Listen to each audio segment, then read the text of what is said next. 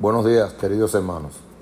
La matutina para hoy, 3 de julio del año 2023, se titula Somos hechura suya. En Efesios 2.10 dice, Somos hechura suya, creados en Cristo Jesús para buenas obras, las cuales Dios preparó de antemano para que anduviéramos en ellas. Ireneo de León es una de las figuras más importantes del cristianismo posapostólico como teólogo y pastor, sentía una gran preocupación por las enseñanzas heréticas que pretendían contaminar la sana doctrina cristiana.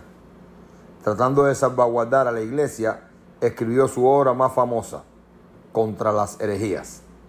Una de las declaraciones más importantes de Contra las herejías aparece en el libro cuarto.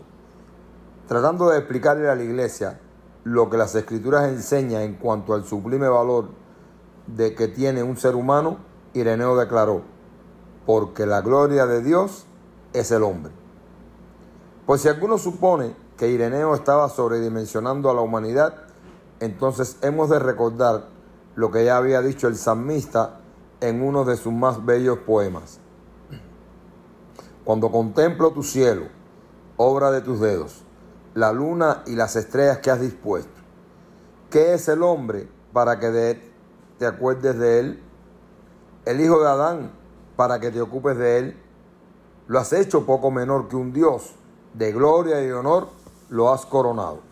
Esto está en el Salmo 8, 4 al 7. En el Salmo 19, el salmista dice que los cielos proclaman la gloria de Dios. Sin embargo, el poema del Salmo 8 dice que el Creador nos ha coronado a nosotros de gloria y honor. Dios entonces no nos mira como pequeños gusanos inmundos que pululan en un planeta rebelde. Cuando Él nos mira, ve en nosotros la máxima representación de su gloria en todo el universo. Él nos describe con la dignidad que hemos recibido por su gracia, como sus representantes. ¿Cómo nos vemos los unos a los otros?